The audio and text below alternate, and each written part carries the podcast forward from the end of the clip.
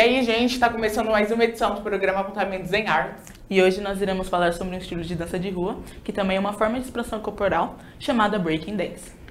As manifestações de break iniciam ali no ano de 1929 devido a diversas crises econômicas nos Estados Unidos. Então ali os músicos e dançarinos, ao se verem desempregados, eles começam a ir para as ruas, a dançar, a se expressar.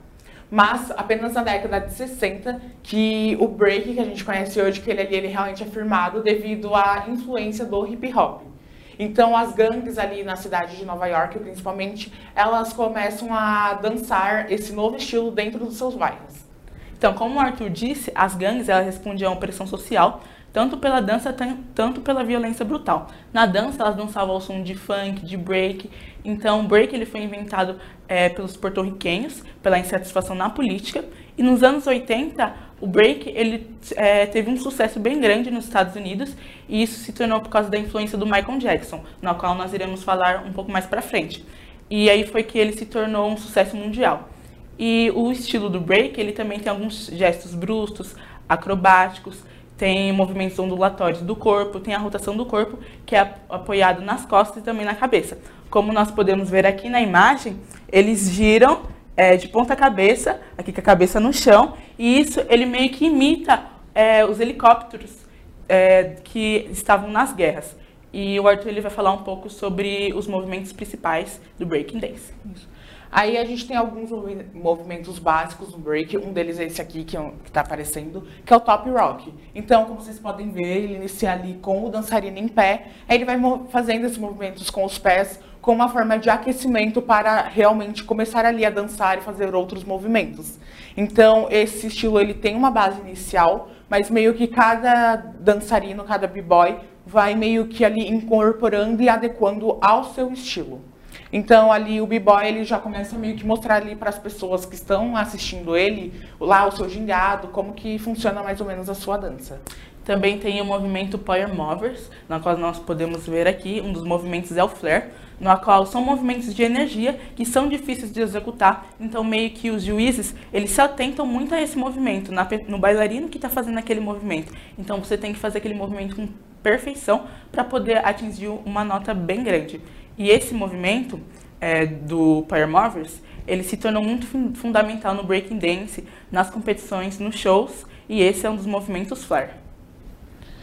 É, aí a gente também tem o freeze, que é esse aqui que está aparecendo. Então, como vocês podem ver, ele meio que é um movimento ali mais travado, por isso que recebe até esse nome, né? Freeze ali, congelado. Então, o dançarino normalmente ele fica assim, ele fica num equilíbrio intenso, meio que para simbolizar ali para as pessoas que, que estão assistindo que chegou ao final de sua dança, ou seja, ali ele chegou, ele terminou a sua dança.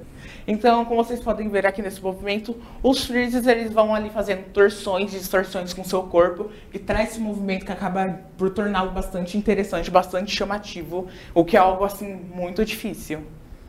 Também tem um movimento suicídio, na qual o bailarino ele opta por terminar a dança, né, fingindo cair e perder o controle de si mesmo, na qual nós podemos ver aqui na imagem. Então traz um impacto assim para o telespectador. Então ele pensa, nossa, como que ele fez aquele movimento? Se aquele movimento é difícil, se é, traz algum dano para o bailarino. E não, é, ele tem que executar aquele movimento de uma forma que não traz dano para o bailarino mesmo. E o break ele tem um certo aspecto ali competitivo, então que lá nos jovens nova-iorquinos eles começaram ali a meio que organizarem esses fights, essas batalhas. Então ali né, nessas batalhas eles iam ali mostrando uma criatividade, uma inovação em cada movimento, para que assim ele conseguisse derrotar o seu oponente. Mas ele também tem um aspecto ali é, recreativo também, porque, por exemplo, ah, você gosta, você vai lá e dança. E também há algumas correntes, né, Michelle? Sim mesmo. Uma das correntes é o Looking Dance, na qual nós temos um programa falando só dele mesmo. Então assistam, vê é, no site, no site do programa tem esse, esse programa que está muito legal e muito interessante.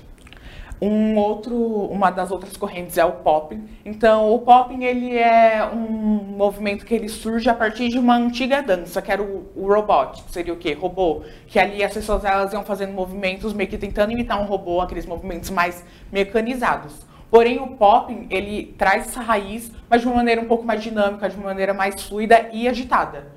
E um dos grupos que meio que utiliza, utilizava esse estilo é o Electric Bungabu, que são esses aqui tá aparecendo, Bungal, Bungalbu, isso mesmo. E eles eles adotavam esse estilo e também os estilos baseados no James Brown. E dentro do estilo do Brown, a gente tem um movimento que é muito conhecido hoje em dia, que é o Black Slide, que era aquele movimento que fazia é, com os releases dos pés para trás, que ele foi popularmente conhecido como Moonwalk a partir do Michael Jackson. Isso mesmo. Então é isso, pessoal. Espero que tenham gostado. E se você gostou bastante desse estilo, dá uma pesquisada aí mais, vai se inteirando sobre o assunto, é, curtam nosso vídeo, compartilham. E caso você tenha realmente se interessado pelo breakdance e tenha vontade de praticar, tenta dar uma pesquisada aí em alguns professores, algum profissional mais adequado para poder ajudá-lo. E até a próxima. Tchau!